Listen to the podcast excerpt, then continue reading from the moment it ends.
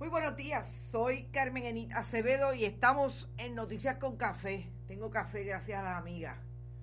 Ya estoy a punto de terminar porque con este frío que hace en este estudio, algún día lo verán que sea en fotos.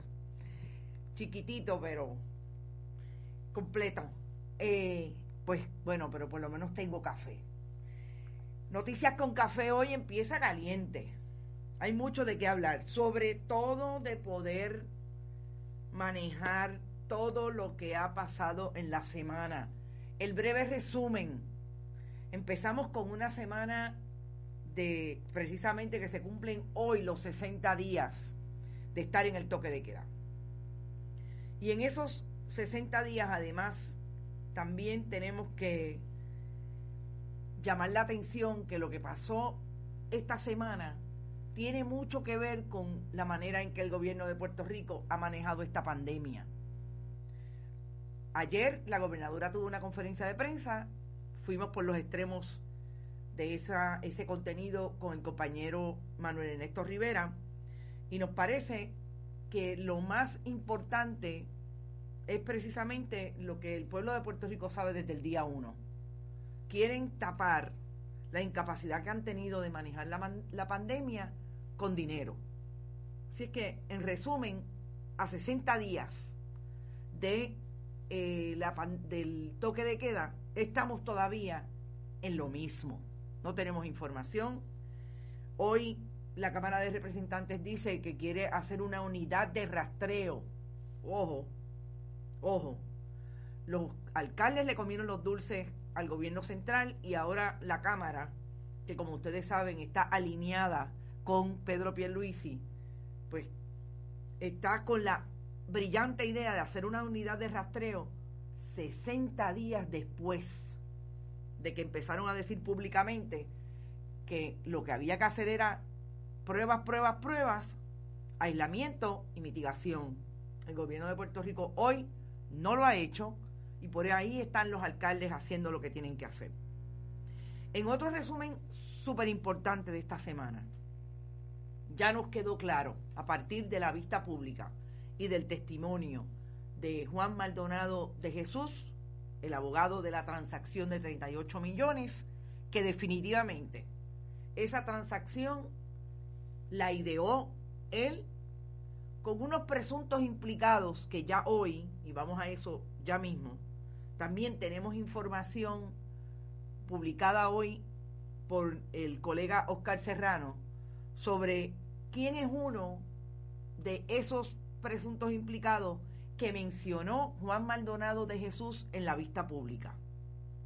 Porque es importante para mí resaltar que esto haya ocurrido después de que Juan Maldonado se haya se sentó allí. Porque lo más curioso de esta transacción a partir del testimonio de Juan Maldonado de Jesús es precisamente el asunto de que hay una triangulación entre Puerto Rico, Estados Unidos y un aparente, y digo aparente porque nunca está, no está claro al día de hoy, si realmente Australia le iba a proveer ese material, esas pruebas rápidas, esa corporación australiana, a Estados Unidos para entrar a Puerto Rico. Vamos a ir a eso en profundidad ya mismo, pero vamos a través del resumen para llegar a un viernes que se ha levantado eh, interesante. Eh, definitivamente el asunto del COVID nos mantiene a la expectativa en un momento en que no tenemos, como digo, información del gobierno de Puerto Rico sobre lo que está pasando, el rastreo comunitario sobre todo, y la posibilidad de que el lunes, el lunes 18, se activen muchos comercios y pueda ser mayor el contagio. Por eso, mire, quédate en casa. Súper importante. Siempre lo vamos a insistir porque nos parece que en este momento no hay de otra. Y me voy a detener aquí para decir algo súper importante porque después me regañan mis, mis jefas de mercadeo. Recuerde que estamos en Bonitas Radio, que usted puede ir a bonitasradio.net y allí se puede donar si le parece y tiene la capacidad para hacerlo, que puede ir a la TH Móvil en el área de negocios, Fundación Periodismo 21, ahí puede donar a nuestra fundación que estamos precisamente tratando de levantar los fondos para contratar colegas periodistas, para hacer el trabajo que tenemos que hacer eh, de investigación, que es lo que finalmente quisiéramos que esa fundación produjera para Bonita Radio. También recuerde que usted se puede anunciar en Bonita Radio, puede enviar un correo electrónico a Bonita Radio a Gmail, allí nos dice cuál es su petición, a través del Messenger de Facebook también lo puede hacer. ¿Quiénes están por ahí? Está todo el mundo, Maritza Crespo, Caribe May, Minelit Sánchez, saludos Mineli, eh, Caribe May.